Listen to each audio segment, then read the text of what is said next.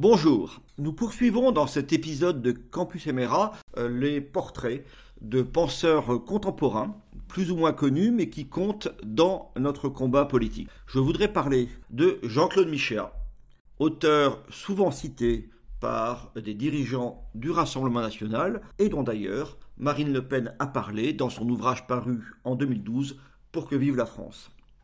Jean-Claude Michéa, aujourd'hui retraité dans le sud-ouest, a été professeur en lycée, professeur de philosophie à Montpellier.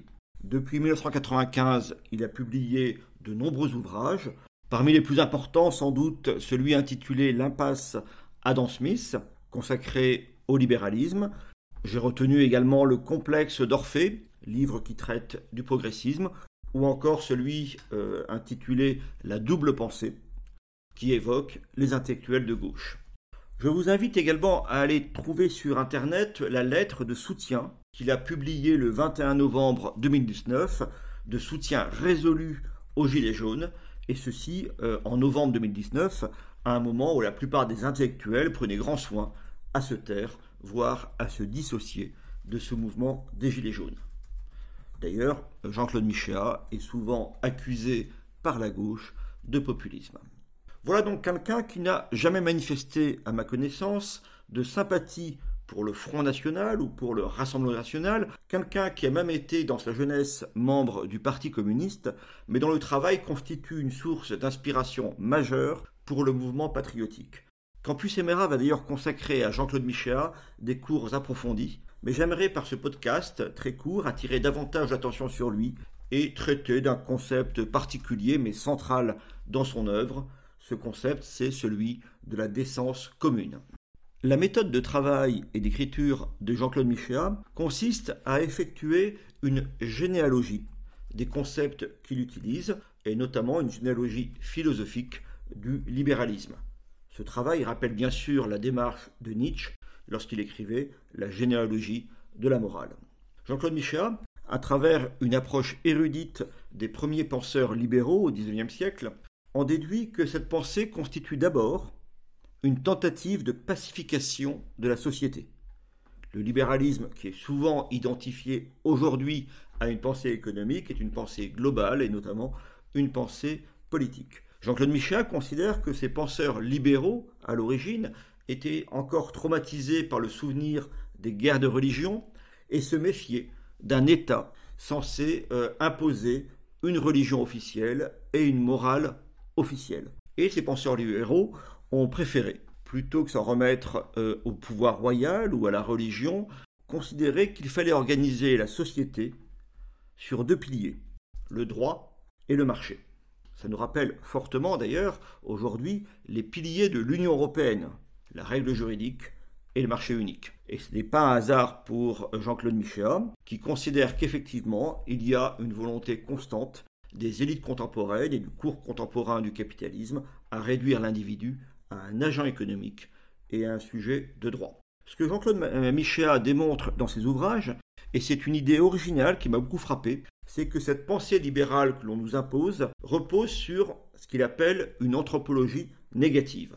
Cette pensée libérale, au fond, euh, repose sur l'idée que l'individu est fondamentalement égoïste et que l'on peut faire de cet égoïsme, à condition même de le transformer en cupidité et de le contrôler par la règle juridique, on peut donc faire de l'égoïsme de l'individu le moteur d'une société bonne.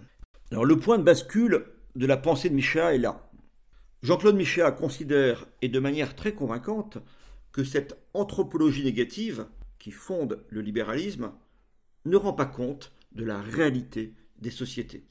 S'inspirant de divers auteurs que je vous laisse découvrir en lisant Michéa, celui-ci considère que la société repose en fait sur le don au sens symbolique, que les sociétés originelles reposaient sur un lien social fondé sur le don, entraînant le contre-don et la reconnaissance de la dette, en quelque sorte que les individus étaient liés par des liens symboliques de reconnaissance mutuelle, et toutes les sociétés au départ fonctionnent comme cela et même notre société contemporaine fonctionne à sa base sur ce lien de reconnaissance, d'entraide et de coopération. C'est là que Michéa introduit une notion qu'il emprunte à George Orwell, le célèbre romancier et penseur auteur notamment de 1984. George Orwell était de conviction socialiste au sens premier du terme, c'est-à-dire le socialisme comme opposition à l'individualisme. Et George Orwell était également quelqu'un de très attaché aux valeurs morales traditionnelles comme au patriotisme britannique.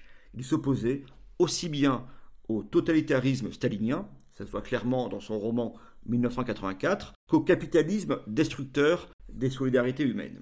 George Orwell, dans son roman 1984, dans son récit de la guerre d'Espagne intitulé Hommage à la Catalogne, dans toute son œuvre en fait, George Orwell s'en remet d'abord au prolétariat, s'en remet d'abord à ce qu'il appelle les gens ordinaires et à leur humanisme spontané pour construire une société bonne, une société juste. Jean-Claude Michéa s'inspire énormément de cet humanisme orwellien et d'un concept utilisé par Orwell qui s'appelle la common decency et que l'on traduira simplement par décence commune.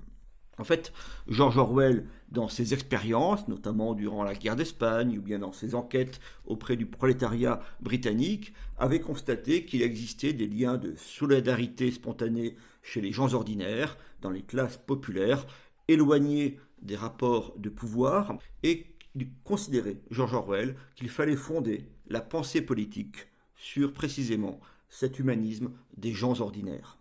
Jean-Claude Michel reprend donc ce concept de décence commune, un concept qui n'est pas évident à définir et qui renvoie surtout à des expériences, à des situations sociales concrètes.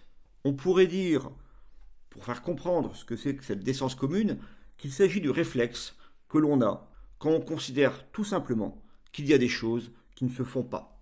C'est à la fois très flou et en même temps évident dans la vie quotidienne. La force de ce sentiment, la décence commune, est qu'il est largement partagé. Sa faiblesse, on l'a vu, est qu'il est difficile à décrire.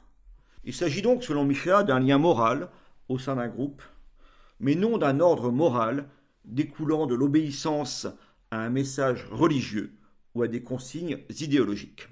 Cette décence commune vient de la base et s'oppose aux valeurs des agents dominants de la société, qu'il s'agisse de la société capitaliste ou bien, à son époque, de la société communiste totalitaire. Cette décence commune, on l'a vu chez nous lors du Covid-19, valorise la solidarité et l'utilité sociale, et non la valeur d'échange ou le profit individuel. En effet, si la décence commune se trouve selon Michéa d'abord parmi les catégories populaires et parmi les travailleurs, c'est que ceux-ci ont un besoin concret de solidarité et non pas pour la plupart de situations de domination à défendre. C'est tout le contraire de euh, la société vue par euh, Emmanuel Macron quand il opposait ceux qui ont réussi et ceux qui ne sont rien. A l'inverse, les catégories populaires trouvent dans l'utilité de leur travail la justification de leur être social. Lorsque cette utilité sociale est mal reconnue, cela heurte la décence commune et motive la révolte. C'est précisément ce que l'on a vu lors des Gilets jaunes, et c'est pour cela que Jean-Claude Michéa s'est beaucoup engagé du côté des Gilets jaunes. La gauche universitaire, elle, a beaucoup attaqué et continue à attaquer Michéa, justement pour cette valorisation de la décence commune. Cette gauche universitaire y voit l'exaltation de valeurs traditionnelles fondées sur un lien communautaire. Eh bien, je crois que sur ce point, la gauche universitaire n'a pas tout à fait tort. En effet, cette gauche universitaire, qui n'aime pas Jean-Claude Michéa, trahit en déplorant cette référence à la décence commune son propre attachement à une société d'individus réduits à leurs intérêts et régulés par leurs droits. Cela fait écho d'ailleurs à une autre thèse majeure de Jean-Claude Michéa, la proximité idéologique profonde, la filiation donc, entre la gauche et la droite en ceci que la gauche est dominée par des conceptions libérales et que la droite, pour l'essentiel, est dominée par la droite libérale. En lisant Michéa depuis des années, on voyait cette convergence entre la gauche et la droite de gouvernement s'affirmer, au point que pour qualifier cette ressemblance entre l'action de la gauche et l'action de la droite lorsque l'une ou l'autre était au pouvoir, Michéa avait proposé un terme assez précieux, celui d'alternance unique. Ce qui était intéressant avec Michéa, c'est que, En constatant cette proximité d'action de la gauche et de la droite au gouvernement, il n'invoquait pas simplement le poids de l'Union européenne ou bien la trahison des idéaux par les uns ou par les autres. Non, il montrait qu'au fond, la gauche et la droite convergeaient dans leur action concrète parce que la gauche et la droite se réfèrent aux mêmes concepts libéraux et qu'au fond, cette euh, convergence philosophique réelle devait un jour aboutir à une réunification. C'est précisément ce qui s'est produit en 2017 avec la construction du macronisme. En lisant Méchéa, on comprend la logique profonde du macronisme et on peut en déduire ce qui doit s'y opposer. Lire Méchéa, on y reviendra abondamment dans Campus Emera, est donc un moyen puissant pour penser une vraie alternative au macronisme, même après Macron, et ceci en s'appuyant sur la décence commune du peuple français, la décence commune des gens ordinaires.